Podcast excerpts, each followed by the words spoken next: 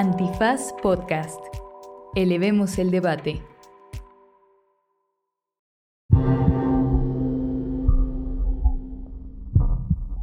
Bienvenidos y bienvenidas al episodio número 53 de Banal, el de Taylor Swift. Aprovechando que el Eras Tour llega a México, en este episodio vamos a hablar sobre el fenómeno mundial que es Taylor Swift. ¿Qué explica sus niveles de éxito y fama? ¿Se lo podemos atribuir a su música, a sus letras o quizá a alguna dinámica más profunda de nuestra sociedad? Para todo esto nos acompaña Josué Peregrina, compositor, productor y residente en temas musicales de Banal. Hola Josué, ¿cómo estás? Hola William, muy bien aquí, eh, de regreso contigo. Exacto, gracias por regresar. Eh, pues bueno, antes de empezar a hablar sobre Taylor Swift, creo que tendríamos que tocar como el punto de por qué están dos vatos hablando sobre Taylor Swift, ¿no? Eh, entonces yo diría que hay dos razones por las cuales dos vatos pueden hablar de Taylor Swift. Una es porque, pues, yo soy vato y el podcast es mío y tú eres nuestro, ya eres nuestro invitado seleccionado cada vez que hablamos de música. si ustedes no lo saben porque es la primera vez que escuchan a Josué. Josué es... ¿Cómo, cómo te describirías, Josué? Um, pues es compositor, soy compositor experto, teórico de la música, todo. Este, compositor, productor, me gusta. Compositor, productor. Josué estuvo aquí en el episodio 30, eh, en el que hablamos sobre Rosalía, el del Motomami. Eh, y ahora regreso. Entonces, eso es una razón por la cual yo creo que se vale que dos vatos hablen sobre Taylor Swift. Y la otra es, pues, ¿por qué no? ¿No? O sea, me gusta Taylor Swift. Entonces... La razón de eh, grabar ahorita sobre Taylor Swift es que cuando tú estés escuchando esto, eh, será alrededor del momento en el que el tour Eras eh, esté presentándose en México. Y bueno, este tour ha sido algo así como, una, como un fenómeno mundial y específicamente en, en Estados Unidos. al momento de la grabación son 143 shows ya completamente vendidos en cinco continentes y en más de 20 países. Eh, y seguramente leyeron las noticias. Eh, cuando salieron los boletos, Taylor Swift crashó Ticketmaster, o sea, el, sistema nunca había pasado, el sistema de Ticketmaster crashó. Eh, cuando dijeron por qué había sucedido, cito, fue por una demanda sin precedente histórico en Estados Unidos las 51 fechas de estadio, así se les llama, son eh, que es tocar en estadios de, pues, de fútbol americano y eso, o sea, son Porque estadios. más gente, ¿no? Exacto, que eh, le entran más de 55 mil personas al parecer a cada, a cada concierto. Pues bueno, todos esos conciertos se vendieron en preventa, es decir, en, en menos de dos horas ya se habían vendido por completo todos los lugares de esas 51 fechas de estadio. Eh, un una persona de la industria musical eh, en Estados Unidos eh, dijo que era un fenómeno Beatlesco, ¿no? Haciendo referencia a que solo los Beatles generaban este tipo como de pasión y, furor. Y pues bueno, un dato siempre interesante, eh, Forbes calcula que solo en Estados Unidos el Eras Tour va a generar más de 5 mil millones de dólares en consumo. ¿No? Entonces no me acuerdo que, no sé, o sea, decían que estaba revitalizando la economía solita. Después de la pandemia, ¿no? Exacto. Después de la pandemia de Taylor Swift. Entonces, creo que solo por eso eh, vale la pena eh, que hablemos, pero sugiero que le hagamos, Josué, como lo hicimos con Rosalía. Es decir, enfocándonos primero en la parte musical, en la parte estrictamente estética de, de Taylor Swift, es decir, nada que tenga que ver con su imagen, ni que tenga que ver con quién es ella, ni sus noticias, sus novios o exnovios, nada de eso, sino solo en la música y luego platicamos eh, de los demás. Así lo hicimos con Rosalía, creo que funcionó y creo que funcionaría bien eh, aquí. Entonces, le dejé de tarea a Josué escuchar eh, la mayor cantidad de canciones de Taylor Swift posible. dinos, Josué, ¿cuál es, cuál es el resultado? Lo que pasa es que, mira, nosotros cuando hablamos en, propuestas estéticas o cuando hablamos así como de propuestas artísticas, pues tratamos de, ver pues, varios elementos. O sea, lo primero es no nada más eh, el contenido de qué tan pegajosa la letra, porque qué tan pegajosa la letra para nosotros pues se corresponde a otras necesidades. Si quieres más, mercado social, etc. Eh, más bien también tiene que ver con los elementos de producción, por ejemplo qué instrumentos quiere utilizar, cómo los utiliza, cómo es el proceso de síntesis, o sea, la manera de crear sonidos nuevos, etcétera mezcla, etcétera, etcétera, ¿no? Entonces, cuando decimos que un artista es como muy relevante, estéticamente relevante, es porque tiene una propuesta artística, o sea, quiere decir algo que probablemente no se ha dicho. O que tiene una manera muy profunda de entender el, el arte, aún en, la- en la industria musical. O sea, O sea, quiere decir algo musicalmente. quiere ¿no? decir algo Con- con- musicalmente, algo, más profundo, precisamente. Porque, este, pues no es lo mismo cuando hablábamos en- en- anteriormente eh, como una propuesta superflua, o sea, como que te interesa más bien que sea de consumo total, a que realmente, pues quiero expresar algo, quiero ir más allá. En el caso de Taylor Swift, yo no sé si todavía puedo decir mis conclusiones o... Sí, claro, venga. Eh, pues eh, siento que ella se queda muy en la propuesta de la superficie, o sea, lo- realmente lo que le interesa, no le interesa tanto explorar el aspecto artístico del sonido. de la, del- exacto, de la música. de la música. No, no, no. Lo- le interesan otras cosas que ahorita platicaremos, pero, pero al menos así de directamente de sus letras y de sus y de su música, pues me pareció en general superfluo. Ok. ¿Y hay, hay algo rescatable en la parte musical de lo que hayas escuchado? o Sí, no? lo que sí es que yo, yo creo que pues, eh, por lo mismo que es, eh, multimillonaria, no sé la verdad cuál sea su fortuna, pero tiene acceso a, a productores, ingenieros de grabación de altísimo calibre. Entonces tiene canciones en, en que el diseño sonoro, al menos es lo que a mí me interesa, es maravilloso.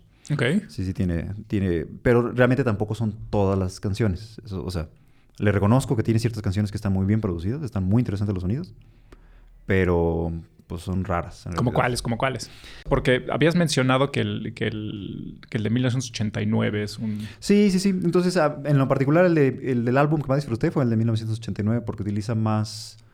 Es como más, eh, ¿qué será? Atrevido. Ok. Ha de ser algún aspecto un poco más oscuro de- en su desarrollo artístico y como que quiere explorar tanto temas, en- eh, me refiero a las letras, como eh, en cuanto a producción. O sea, Es hay- que viene después de su evento canónico, que es cuando, cuando Kanye West la, la, este, le dice que, que no debió haber ganado. Entonces, como Ah, en el ya, ya, ya. 2009 se sube Kanye West al escenario en los VMAs y le quita el micrófono y dice que Beyoncé debía haber gra- ganado. Yo, Taylor, I, I'm really happy for you. I'm gonna let you finish. But Beyonce had one of the best videos of all time. Entonces, según ella, ese fue su evento canónico y le impulsó a hacer, eh, entre comillas, música más atrevida, ¿no? Exacto, exactamente. Sí, y siento que también hay una especie de, bueno, en- tú me dirás si es más adelante, pero eh, hay como una especie de conflicto, hay una especie de división en donde que se siente al menos artísticamente que ella quiere reflejar en ese álbum. Entonces, para mí artísticamente me parece muy valioso, porque ya es la, la Taylor Swift conflictuada, pues. Me gusta. El camino hacia la Taylor Swift mala, ¿no? Hacia, Ajá, hacia- ajá. hacia Taylor mala. que- Exactamente. Que, que luego saldrá. Y, y me acuerdo que me habías mencionado que de ese, de ese álbum te gustaban Style y, y Blank Space, ¿no? Sí, eh, más que nada en cuanto a letra. Ah, en Me letra. interesa, sí, Ok, sí, sí. o- Pero, pero entonces vamos, sigamos con música todavía. Entonces, en música nada... Pues sí. O sea, sí tiene una cosa... Tiene una cosa como...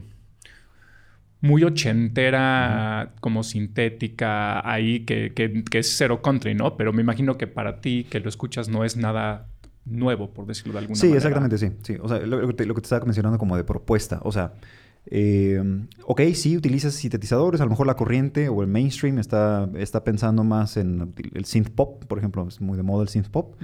Pero entonces nosotros artísticamente tendremos que pensar, bueno, ¿cómo está haciendo el synth pop? O sea, Claro. este, porque pues, si todos los artistas utilizan el mismo sintetizador, pues entonces es- se convierte como una especie de, de mito el- la manera de entender los sonidos.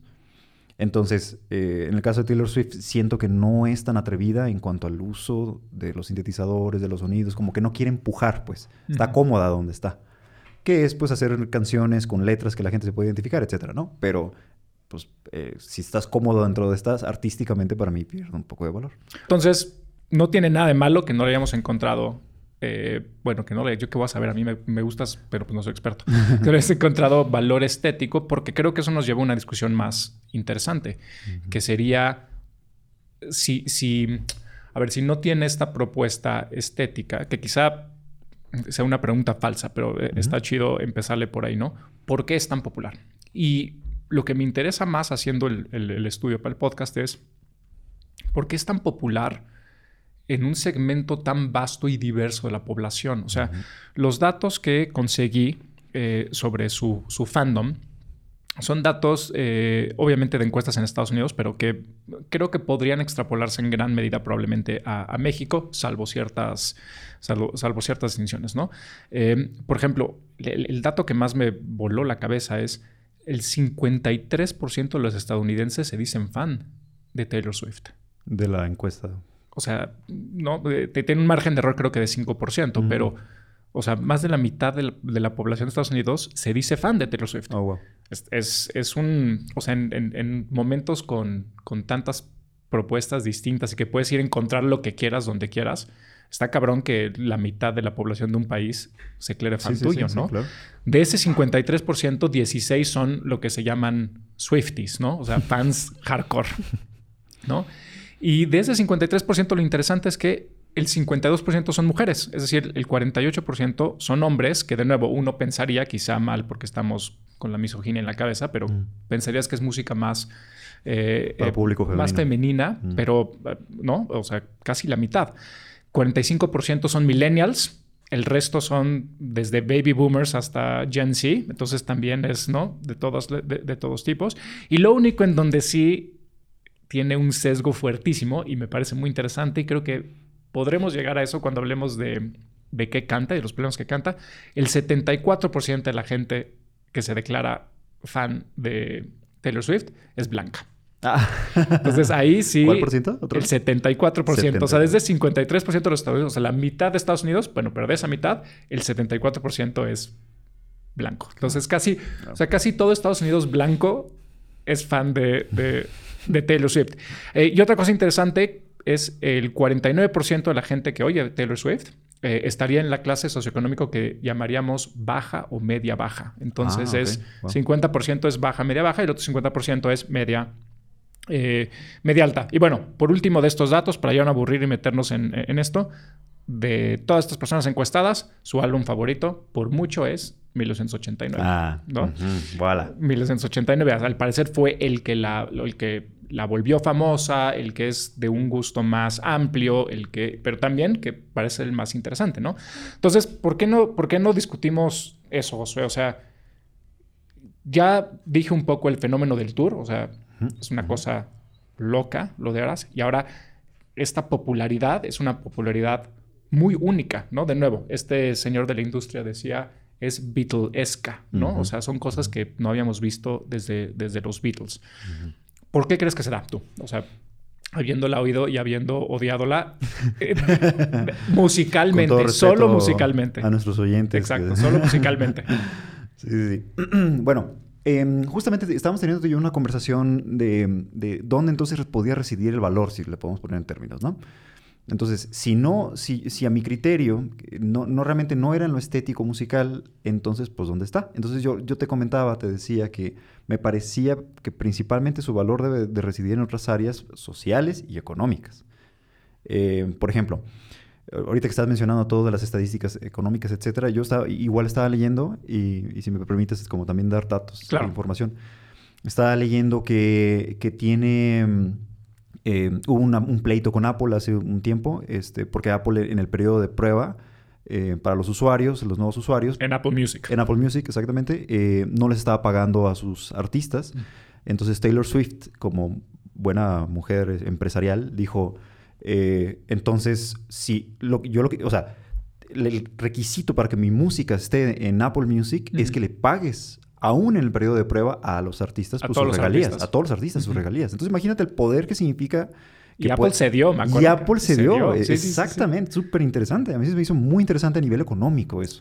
Este señor de la industria decía, eh, y cito, Taylor Swift is the music industry. O sea, Taylor Swift es mm, la industria de la música. o sea, tiene un poder descomunal. Exactamente. Y, pues bueno, se dio y empieza a pagar las regalías a los artistas. Entonces, imagínate qué, qué significa que una, para empezar nosotros artistas, pues que alguien en la industria musical que se dedica a la música o bueno, es cantautora, eh, de repente eh, pueda pelear contra una empresa tan grande que es Apple, es, es, impresionante. Eso sí. Y ganarle. Y ganarle, claro, claro. Exacto. Ahora, ahí también hay un, un sentido, ya una lectura también que tengo social, eh, perdón, psicoanalítica de, Taylor Swift. O sea, eh, es, bien curioso cómo en sus letras ella trata de proyectar una imagen en particular funciona muy bien como mujer eh, empresarial o mujer de empresa, pero a la vez mantiene esa imagen constantemente. En otras palabras, es que alguien que está luchando por los artistas y que, quiere ganarle a la industria, Apple cede, etcétera, etcétera, pues yo creo que con más razón la van a empezar a seguir. Van a decir, pues es que esta está viendo por los intereses de, nosotros, como una especie de líder.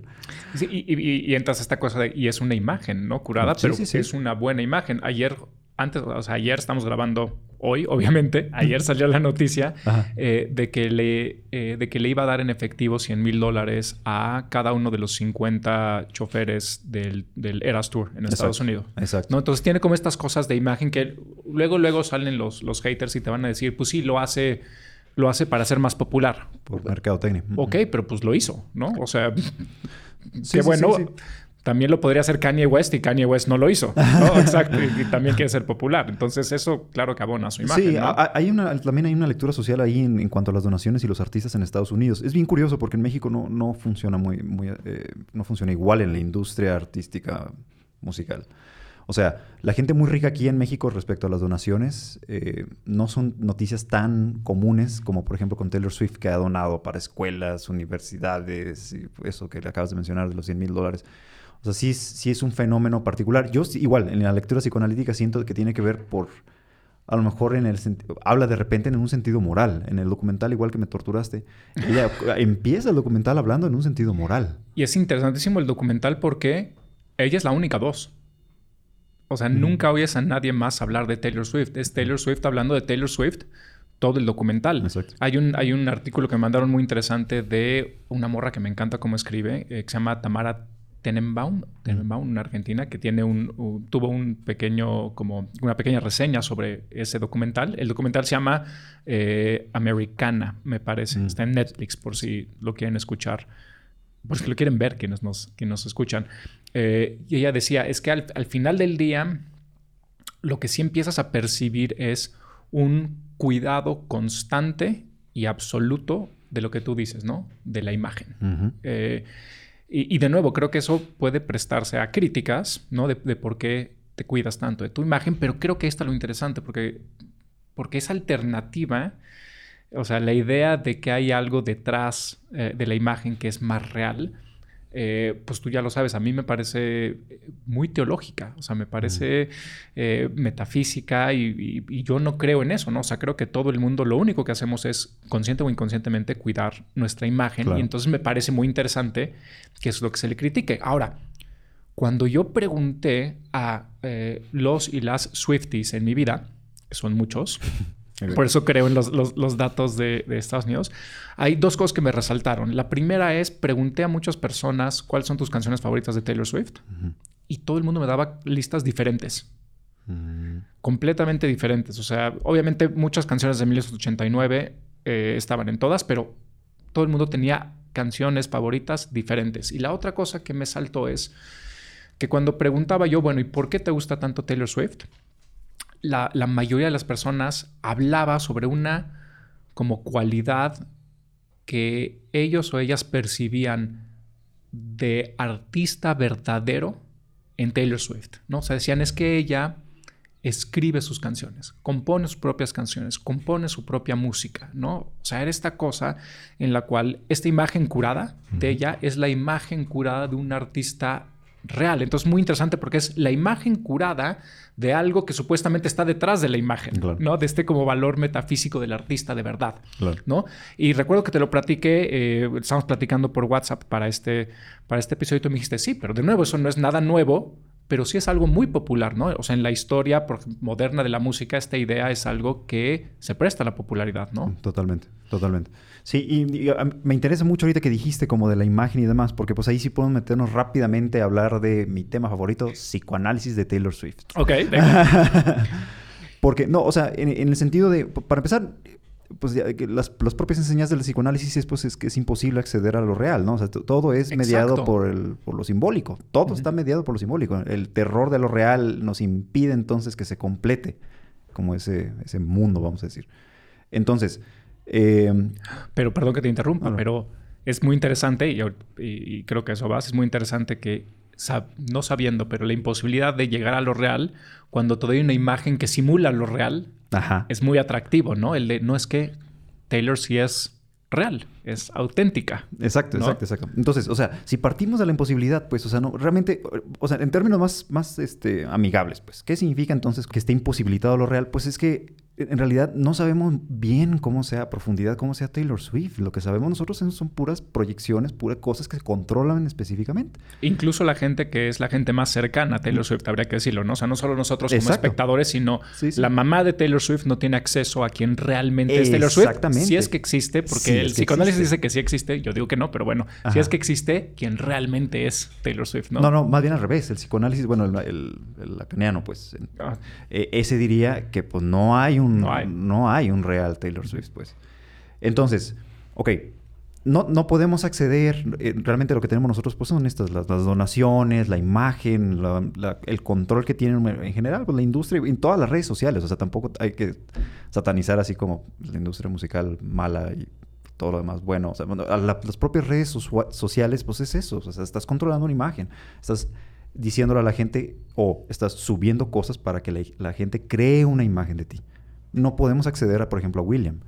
Si tú subes muchas cosas, yo me puedo generar una, idea más o menos de lo que yo creo que es William, pero pues probablemente no sea la verdad. O sea, quién sabe cuál sea, ¿no? Quién sabe que sea el verdadero William. O la verdad Taylor Swift, pues. Entonces, en ese sentido, yo siento que más, más que imagen, es más bien identificación. Identificación de grupo, en, to- en todo caso. O sea, como una especie de identificación colectiva. Eh, mucha gente, en este caso se me hizo bien interesante lo que dijiste de las estadísticas, porque esa era mi impresión de sus letras. Decías que esto va a ser maravilloso para un sector de la población de tal y tal edad y probablemente blanca. Eso fue lo que yo también concluí. sí. Este, porque no me imaginaba yo, por ejemplo... Es más amplio de lo que pensabas, pero es tan blanco como, Sí, como sí, lo pensabas. o sea, ajá, ahí no ajá. lo latinaste en otro. Ajá. exacto, exacto. Y este, mm, o sea, siento que tiene que ver más Oye, y que no tiene nada de malo, ¿eh? No, no, no crean que estamos diciendo que porque sea música blanca es, es mala. No, no, más no, sí, está, no, no, para nada. O sea, los, es- le está hablando a, una, a, a los problemas de una persona blanca en Estados Unidos, ¿no? Exacto, exacto, Sí. exacto. Y, y- y también sería bien interesante, o sea, la- estadísticamente aquí en México, pues entonces, ¿a qué sector también le habla Taylor Swift? Porque sí, parece como un fenómeno muy general, muy universal, pero habría que revisar, este, pues, qué tan universal. Esa es la parte que... es la única te acuerdas que te dije que no me checaban las... O sea, me checaban todas. Dije, estoy seguro que en, que en México iba a de ser igual entre hombres y mujeres. Yo creo que la misma por- porcentaje a decir que son Swifties. Digo, creo que menor porcentaje de México se ha de declarar fan. Pero donde sí estoy seguro cambia por completo en México es exacta en, en- en tu identidad eh, racial, ¿no? O sea, ahí sí estoy seguro que... Exactamente. Porque está, porque es muy fácil eh, cuando sufriste con el documental, o sea, es muy fácil decir, a ver, es que esos son problemas de morra blanca acomodada, ¿no? Lo dice un morro blanco acomodado, ¿eh? O sea, no. pero son, o sea, son problemas muy particulares, Ajá, ajá. ¿no? Ok, exacto, exacto. Y, y- y digo, es que también, o sea, podemos ser muy reduccionistas y decir así nada más, como que pues sí, es un problema de morra blanca, etcétera. No, pero es muy interesante el mecanismo psicológico detrás de eso. O sea, ¿qué significa entonces que a, a nivel sociedad, pues, que ella esté hablando de, de, no sé, de exes, exes, amor, amor, amor, amor, porque parece que es un tema muy constante en, en los cuatro o cinco álbumes que me Ese es el único, ¿no? Pues hasta donde yo vi, sí. Sí, sí, sí. Ahorita y de reviso, nuevo, pero- no tiene nada de malo. O sea, por algo ha sido el amor. Dijo que eso, hasta me, me cago a mí mismo diciendo esto. Pero por algo el amor ha sido, sí ha sido como el tema occidental. Claro, claro. ¿no? No, no me Claro, voy a, claro. no, no me voy a ir a otros lados. Pero en la cultura occidental, el tema artístico Claro. por excelencia, desde, puta, no sé. Los griegos no estaban tan, pues, tan más culeros su amor, pero desde los romanos hasta acá es el amor, ¿no? Claro, claro. Digo, igual en términos pues, más elegantes, el amor romántico. El amor romántico, sí. O sea, porque realmente no, ella nunca habla de concretar el amor, o sea, pasar 20 años después con tu pareja y a ver, averigua entonces cómo funciona el amor. En ninguna de sus letras habla de eso, siempre está hablando del proceso de enamoramiento. Eso es lo primero que noté. O sea, siempre es te conozco, hay algo que imposibilita nuestro amor, te extraño. Este, mi papá te puede golpear y, y cito, Y cito. este dice en la canción de. Permíteme tantito. No te preocupes. Dice en, en su álbum del 2006, en la canción Picture to Burn, eh, habla, dice tal cual: Burn, burn, burn, baby, burn. O sea, porque está muy mo- molesta. Pa- Parece así como igual como una herida narcisista. Básicamente alguien, algún ex la ofendió, etcétera.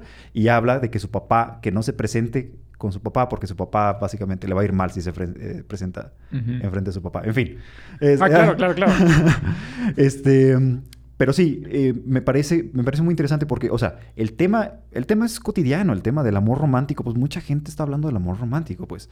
Pero entonces, ¿por qué es que pega tanto el- la idea del amor romántico cantado por una mujer americana blanca? ¿Sí me entiendes? No, y, y ella en particular, porque es lo que decíamos. O sea, eh, no sé, Selena Gómez está hablando del, del amor, Miley Cyrus está hablando del amor y todas son exitosas ah, eh, eh, en su medida. Katy Perry, por cierto, enemiga, ¿no? Entonces hay todo este problema. desconozco. Ah, Uf, no mames, hay todo un drama A ver, a ver, por entre favor. Katy Perry y Taylor Swift. No A sé ver. bien cómo está porque no sé tanto, o sea.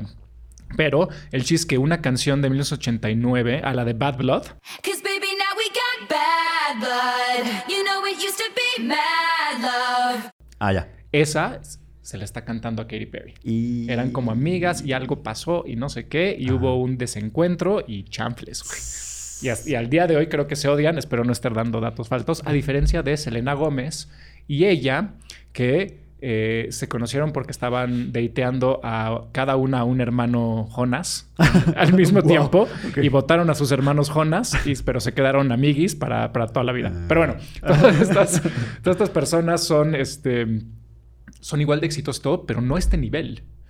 ¿no? Entonces hay algo, a- a- hay algo que está haciendo. Y de nuevo, yo creo que tiene, o o bueno, no creo, es lo que me dicen, es que ella es auténtica, ella lo escribe. Y a ver, hay una cosa que eh, visitamos más tarde, ¿no? Pero hay una cosa de primera persona en muchas de sus canciones que no oyes en otras personas. O sea, te está diciendo Mm.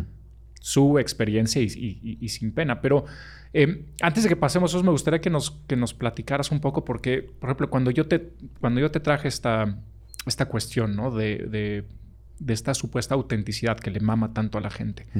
Eh, tú trajiste a cuenta Bob Dylan. Eh, y entonces yo me quedé con esta, eh, con esta pregunta en la mente. Si tú oyes Bob Dylan, eh, por favor corrígeme si me equivoco, podrías hacer más o menos el mismo juicio, ¿no? Es decir, musicalmente, solo estéticamente, no parece haber mucha propuesta novedosa en Bob Dylan, ¿no? Sí, o sea, es un güey con una guitarra cantando letras que para su tiempo y el contexto específico de Estados Unidos y la guerra, etcétera, etcétera, eran muy poderosas. Eh, pero musicalmente no hay nada. ¿Me equivoco o no? No sé. Sí, este, no, no, no, dime. ex- excelente oído y observación. Eh, yo, igual, en- eh, si, si pudiéramos analizar... Y Bo- y Bob Dylan le acaban de dar un pinche Nobel. Bueno, no Sí, acaban sí, de dar, sí, pero... hace años, sí, o sea, exacto, exacto. No sé si Exacto. en, en la- en su mente ella dice, quiero ser la Bob Dylan, pero... O sea, no claro, oye por claro. ahí. Mira, yo, yo en, en Bob Dylan igual, totalmente. De hecho, en lo personal, a mí sí me gustan ciertas canciones de Bob Dylan. Eh, le encuentro mucho valor social. Social, exacto. Este, no, no tanto musical para mí. Y digo, el problema de los músicos es que los volvemos muy quisquillosos con todos, etcétera, pero pues es parte del oficio. O sea, ¿no? aceptas que no eres el alma de la fiesta cuando vas a una fiesta donde ponen música popular. Acepto que me cuesta muchísimo trabajo que me digan cuál es, este, y tú qué escuchas. Ok. Eh, entonces, eh, yo, en- no tanto de Bob Dylan, porque de hecho estructuralmente a veces Bob Dylan me parece que reitera demasiado, la- o sea, estructural, eh, musicalmente hablando, como que repite y repite y repite y repite. Más bien, para mí el valor en Bob Dylan es su, su letra, totalmente. Y ahí es donde te estaba hablando yo en, en cuanto a la propuesta, no tanto de innovación, ¿no? En, en este caso Bob Dylan sería más bien de profundidad. Ujú. En, eh, to- gana- va a ganar, el, a mi, mi lectura de las cosas, va a ganar el premio Nobel, pues, porque pues, eh, en la filosofía estamos hablando más bien de la estetización de la política, ¿no? Entonces tiene un sentido muy político, muy fuerte. Este.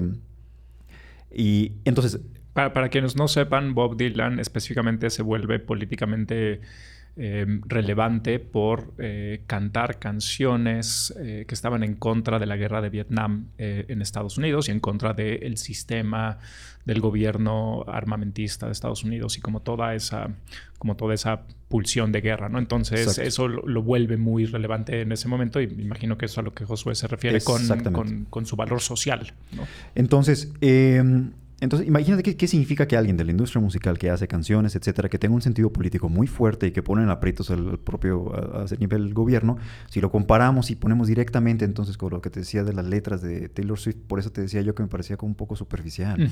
Y no tanto porque tiene que hablar en algún sentido político Taylor Swift, no. Ese es, ese es como realmente lo- como la bandera que nosotros defendemos como artistas, que no tenemos que entrar muchas veces en terreno ideológico para poder ser buenos artistas. O sea, yo puedo hablar de lo que yo quiera, pues más bien a nivel artístico es como vamos a decir la profundidad de los temas que estás tratando. No importa si es el álbum de Downward Spiral de Nine Inch Nails y ya estás hablando de la autodestrucción y que explora psicológicamente a profundidad eh, la, pues que es la perversión, lo que tú quieras, los temas psicológicos que quieras, pues, pero esa profundidad. Ok, pero espérame, porque aquí hay lo que, no estoy diciendo que una como contradicción en lo que dices, pero sí una como contradicción un poco fundamental de, de cómo utilizamos estos términos, porque por un lado, eh, creo, eh, me dices, nunca puedo conocer la realidad de nada ni de nadie, ¿no? Que normalmente en nuestra cultura eso lo llamamos profundidad, ¿no? O sea, en diferencia con la superficialidad. Eh, pero al mismo tiempo, tú sí apelas a veces a un nivel de profundidad en eh, la parte de las letras o la parte musical. ¿Cómo resolverías tú como esa, esa contradicción Claro. en, en- en- en lo que tú haces, ¿no? En música, en, Claro, en claro. arte. Eh, lo que pasa es que acceder a lo real, o sea, lo real vamos a, vamos a decir que es como si fuera el límite de la verdad, la verdad absoluta. No se puede. No, nadie, nadie puede. Pues es como decir, pues na- nadie tiene la verdad absoluta o acceder a la verdad absoluta, pues no se puede. Pues hay diferentes posturas siempre que, que complementan la verdad, vamos a decir, una, una parcialidad de la verdad. En ese sentido, no accedemos a lo real. Pero ¿qué pasa? Que, que no podamos acceder a, a lo real no significa que no podamos reconocer, vamos a decir, como nivel abstracto dentro de lo artístico. Es que es lo que me preocupa porque es una complejidad eh, aristocrática, o sea, porque es una complejidad que necesitas educación para acceder, ¿no? O, Ah. o tú crees que no. O sea, no, claro, totalmente. Sí, sí, sí, completamente, ¿no? Defiendo la educación. Y entonces, obviamente, no, si no, eh, pero es muy difícil lo que platicamos, es muy difícil. Eh, o sea, el chiste, bueno, no es chiste, pero mi punto siempre lo hago con cine, porque es, la, es la manera, el medio más fácil de entenderlo, ¿no? Claro. Es muy difícil pedirle a la mayoría de la gente con las condiciones sociales actuales que, este, que se eche una película de, de Jean Renoir o de, o Tarkovsky, Claro. ¿no? Porque no mames, güey, porque, o sea, necesitas ojo, oído y mente educada para, para Perdón, ese- paréntesis, ¿no has visto el meme de Tarkovsky? ¿Cuál, cuál de todos? El porque de- me encantan. que sale la película de Tarkovsky, una, no me acuerdo cuál era, sí, Stalker, etcétera, pero sale la pantalla dividida Ajá. y del lado derecho un juego de esos casuales de celular y dice para los neurodivergentes que no pueden ver Tarkovsky. Entonces ves Tarkovsky y ves a alguien en gameplay en cualquier juego. De esos. Ah, que es interesante, ¿no? Porque sí tienen esos niveles. No, me acabo de echar, no sé por qué, pero en la mañana un video de Tarkovsky que no había visto, en el cual está hablando sobre, no me acuerdo cuál película, creo que Mirror, Mm. y, y él admite, es muy interesante, él está diciendo que él estaba con no sé qué otra bola de mamadores hablando en un club de obreros. ¿no? Este mundo socialista todavía, sobre la película y que al final una señora así se enojó y se levantó y dijo, no mamen, están mamando demasiado. Esta película trata sobre un güey que se va a morir y se da cuenta que no le pudo pedir perdón a toda su familia. Y dice Tarkovsky, y, y creo que es la mejor interpretación de mi película que he oído. ¿No? Dice, "Ey, ey, ey", no, pero está muy interesante porque dice, es mejor que la mía, Sí, sí, sí, sí, sí. la, la- la que yo hice. No, no, ahora mira, socialmente hay, hay dos cosas. Primero es como entender... Ah, perdón, pero entonces todo este punto era Ah. porque eh, pues, si hay una profundidad en las letras de Bob Dylan y en el contexto social, que estoy de acuerdo contigo, que no hay en Taylor Swift, pero siempre es problemático eso, ¿no? Decir, eh, porque vuelve más difícil el acceso a uno que a otro y pues eso es, odio esta palabra, pero elitista, ¿no? Sí, sí, claro, claro.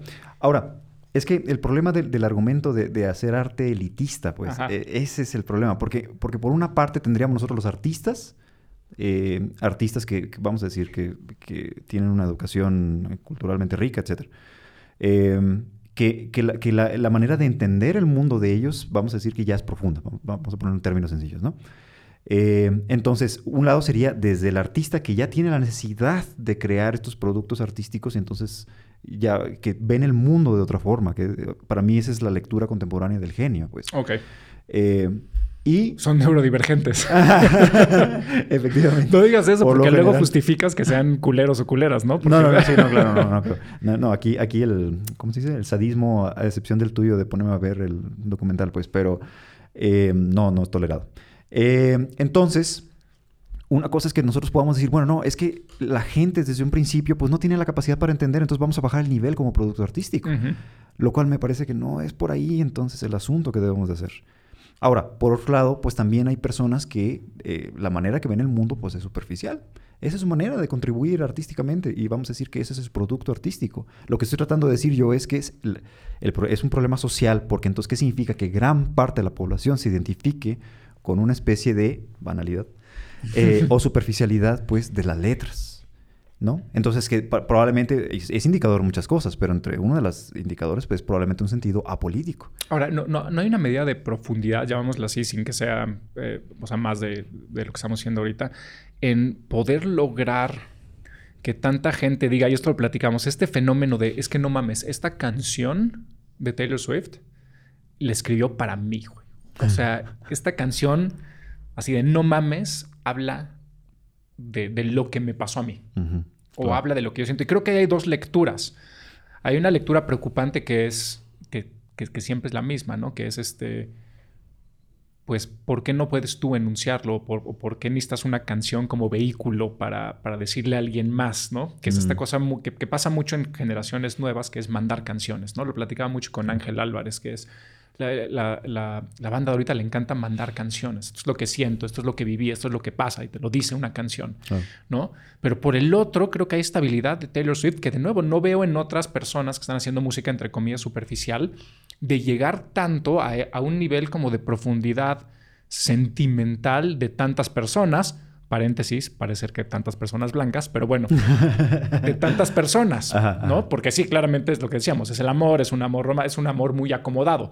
Claro. Nadie puede tener estos problemas de amor si no tiene con qué comer. Pero habiendo dicho Ah, eso, ah. o sea, parece ella tener, a diferencia de sus eh, pares, como una manera de llegar o de llegarle más o más profundo, sin albur, a sus fans. ¿no? Ajá, ajá. ¿Por qué será? Sí, ok. Y ahí, ahí es una lectura a lo mejor que, no, que pues, es un poco, mm, ¿qué va a decir? Problemática y no, no estoy seguro si entra de mi lado en ideológico, pero sí siento que gran parte y característica de la sociedad contemporánea es este, narcisista. Hijo, es que eso es muy problemático porque el, el- el podcast pasado, que no es el pasado, pero después es el que salió pasado, porque es el 49. Ujú. Pero ya vamos en más. Pero fue el que salió. Es la segunda parte de inteligencia artificial. Estamos hablando con, una, con un doctor en ética de la inteligencia artificial. Ah, Ok, wow. Y él y yo tuvimos una pequeña discusión. Y yo le decía, es que al final del día tal vez lo que nos preocupa de la inteligencia artificial y lo que puede hacer es que nos está demostrando cuán básicos somos todos. O sea, nos encanta pensar que como humanidad incluso, ¿no? Humanidad como un todo, habiendo cosas increíbles y cosas deplorables, pero como un todo, eh, nos gusta pensar que quizás somos muy chingones y muy especiales y muy distintos y muy únicos, pero chance y somos bien pinches básicos, ¿no? Entonces no sé si hay algo en Taylor Swift que te hace sentir que eres único o que eres único porque te identificas con, con- con Taylor Swift, que hay como un vínculo ahí, pero que al mismo tiempo, por su popularidad y por poder llegarle a tantas personas, nos está revelando cuán básicos somos todos y todas. Sí, sí, sí. ¿No? Y Tú no, porque tú eres compositor y genio y artista. Eh, muchas pero los demás, o sea, que somos bien pinches básicos. Ok, ahí... No, es que está súper... Mira, igual en, términos así psicológicos. Y Taylor Swift ju- juega mucho con la imagen de de la histérica, pues en este sentido de llamar la atención, de no sé qué es lo que quiero, de no sé cuál es mi identidad simbólica respecto al, a lo que el otro quiere de mí, etcétera, etcétera. Ahora, estructuralmente en la psicología, la histeria pues es una forma de organización más... eh, Está en la neurosis, ¿no? Pero está, es más, este, ¿cómo se decir? Eh, benévola a diferencia del narcisismo. O sea, en Y tú dices, ahora todos somos narcisistas. el, el problema Ajá. es que si empezamos a hablar de, de sociedades narcisistas, pues entonces es que psicológicamente es, patológico, pues entonces este, está más abajo en el desarrollo de, de estar hablando de una histeria, nada más voltean a ver. Este, o no sé qué es lo que el otro quiere de mí, que es la típica pregunta histérica, ¿no? Aquí no, aquí es más bien que el mundo gira alrededor de mí. Ahora, que el mundo gira alrededor de mí tiene problemas sociales, por eso es que estaba haciendo yo una lectura psicoanalítica de esto. Porque, ¿qué significa? El mundo gira alrededor de mí, alrededor de mí, significa ya no hay un sentido social y por lo tanto no hay un sentido político al respecto. Entonces, si partimos de que pues, estamos probablemente, hay muchos factores, ¿no? Para ser una sociedad narcisista, pero Si somos un grupo narcisista, que todo el tiempo sentimos que todo habla de nosotros, vemos las letras que son superfluas, superfluas o etcétera, o vemos tal manifestación artística y decimos, eso se trata de mí, esa es mi canción. Es mi canción, claro. No mames, güey, esa es mi Ajá, canción. Ajá, claro, claro. ¿Y, y- y en qué contexto ¿Y lo vas a sabes qué hago? Además, y esto me caga, y corro en la fiesta y me apodero del- de la música. ¿no? Y pongo mi música, porque Ajá. a todo el mundo le tiene que gustar mi música, porque, porque es sobre mí, güey. O en el contexto típico de, de, te paso esta playlist, no te gustas de una playlist, tú eres el pendejo. claro. Eh, o sea, no, no, no puede ser porque una ligera crítica de que a lo mejor no tengo un sentido del gusto un poco más este, cultivado. No, no, no. Tú eres el que está mal. ¿Sí me entiendes? No, y no se acepta la crítica. El, el- cuando vino José Luis a hablar sobre, sobre peso pluma, era muy interesante cuántas personas eh, sí decían, ese güey no sabe nada, ¿no? O sea, porque él fue un poco negativo en general sobre peso pluma y sobre todo el contexto. Claro. Fue Y duro. Entonces, eh, mucha gente decía, o sea, si no te gusta peso pluma, es o porque eres un mamador o porque no sabes nada. Pero como dices, es como, o sea, desacreditar por completo. Sí, sí, claro, claro. Pero, pero es un problema para mí muy serio, un problema social muy serio, porque significa que, que es como ser eh, ignorante y orgulloso. ¿Sí me entiendes? Como no tener la pequeña humildad de poder reconocer que alguien sabe más que tú. Eh, o sea, que tú digas, bueno, pues están trayendo a alguien que supongo que por, por algo lo están trayendo y pues su opinión eh, es diferente de la mía, pero bueno, probablemente sabe más que yo, tiene una postura distinta de la mía. En algo. En algo. ¿no? Ajá, en lo que sea. Sí, sí, sí, En sí. el entendido que probablemente todo el mundo sobre la faz de la Tierra sabrá algo más que tú en algo. Exacto. ¿No? O Sí, sea, sí, no más por experiencia claro, claro. vivida. Y más si le atribuimos ahí, pues, el significado eh, experto. O sea, si le dices, es que es un experto en... Ah, no, no, no, no, no, Ah, pero me vale. Está mal y eres un pendejo. Bueno, pero es que también los expertos, y es algo que siento que se sangra mucho hacia el arte, ¿no? Los últimos 30 años los, los expertos nos, nos han fallado un chingo. O sea, no han hecho más que cagarla. O sea, ¿En qué normalmente pues, son los expertos en política, los expertos en economía, los, los supuestamente expertos expertos. ¿no? Pues no han hecho nada más que cagarla. Claro. Eh, o por lo menos no producir eso que decían poder producir como, como expertos. Claro, claro. ¿no? Y, y siento que esa área de competencia ahora se ha sangrado hacia el arte que nunca promete ese tipo de resultados Claro. o benchmarks, ¿no? Que es exactamente lo opuesto.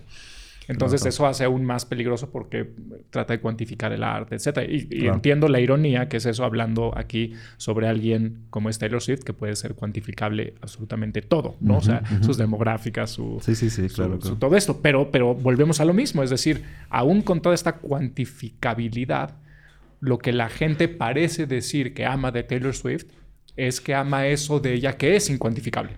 Porque ella no es un producto, porque ella no es, porque ella no es, ella es auténtica. Y creo que tiene que ver eso eh, eh, con lo que dices. Hace que si a mí me gusta Taylor Swift en lugar de Katy Perry, eso me hace a mí auténtico. Claro, claro. igual claro. que ella, ¿no? Pero Es igual. mi canción, my eh, jam, Ajá, ¿no? exacto. Igual, términos psicológicos. O sea, y, que y de nuevo, perdón que te hagas esto mil veces, pero nada de malo. O sea, me gusta mucho Taylor Swift. El problema de la educación musical es otra, ¿no? Pero Sí, sí, sí, sí. sí. No, no, lo no, que estás diciendo, no eres, no, eres, no, no eres ni menos ni más porque te guste Taylor Swift. Claro, no, no, no. O sea, bueno, primero, antes de que se me olvide, entonces, uno, es que eso de, es que es mi canción o habla de mí, etcétera, por eso empecé con términos eh, psicoanalíticos, porque pues es el ideal del yo.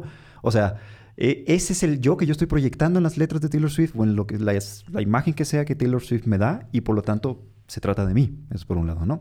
Ahora, por otro lado, respecto al gusto, cuando habíamos platicado un poco sobre Rosalía, yo te decía, es que realmente el, gusto, cuando hablamos del sentido del gusto, vamos a decir un sentido muy subjetivo. Es totalmente tuyo. Na- nadie te puede decir que te gusta Taylor Swift, está mal, porque no estamos en terreno ético, ¿sabes? O moral. Pues es, es como cuando te ponía la analogía del, del- del- ¿cómo se dice? De la gastronomía, pues. Pues es lo mismo de que decir que a alguien le gusta el mole y a otras personas le, le- le choca la catsup. O sea, realmente pues, no hay mucho sentido social ahí. Pues, a, a ti te puede gustar Taylor Swift, te, te pueden encantar las canciones y gritar y llorar y etcétera, etcétera, ¿no? Ahí, no realmente, ese no sería realmente el problema como tal. Más bien tendríamos que hablar primero en un sentido estético, como valor estético, o en un sentido como de social o económico o hasta ideológico. O sea, porque pues, puede funcionar eh, Taylor Swift también totalmente como ide- ideológico, ¿no? como los narcocorridos, pues, o sea. Este, a ver, me, me interesa mucho esto, pero como ya hablamos mucho, entonces voy a hacer una pausa y vamos a regresar en dos semanas hablando sobre narcisismo, Taylor Swift, ética y sobre, es muy importante, de lo que está cantando en sus canciones, ¿no? O sea, novios, novias, pintar el cuerno, Harry Styles, Tom Hiddleston, Joe Aldwin, Jake eh, y, ah, Jake Gyllenhaal esa es la más, es la más grave. Pero antes de irnos, quiero que eh, les platiques a todos sobre tu álbum que acabas de sacar, que lo plugues, que digas cómo se llama, dónde pueden escucharlo y cómo escucharlo. Perfecto. Muchas gracias, William, también por darme la oportunidad de compartir esto. Eh, pues des- después de muchos años ya pude sacar mi nuevo álbum, EP, que mm, se llama Ramificaciones. Me pueden buscar en, en Spotify, Apple Music. Creo que estoy básicamente en todas las plataformas. pero- Ramificaciones, Josué Peregrina. Peregrina. Ok, ¿Y cómo debe de escucharse? Les recomiendo ampliamente que no tengan otra actividad eh, mientras escuchan el álbum, porque no es un álbum, de hecho, fue un halago que me dijeras eso. No es un álbum en realidad que puedas ponerlo mientras vas al baño o mientras juegas Angry Birds, sí te va a requerir un poco más. Ni, pero tampoco ni mientras estás este, lavando los platos. Eh, Digo, ah. no es que lave platos porque me caga, pero eh, ni planchando. Eso sí hago. de blanco, eso sí hago planchar. Este, ninguna de esas cosas. No, o sea, tienes que estar, ponerte tus, tus, este, ¿cómo se llaman estas madres? Tus Audífonos. audífonos mamalones, sentarte, cerrar los ojos o ver a la naturaleza. Exactamente. Y oír. Y escuchar, exactamente. Perfecto. Pues muchas gracias, Josué. No, muchas gracias a ti, William.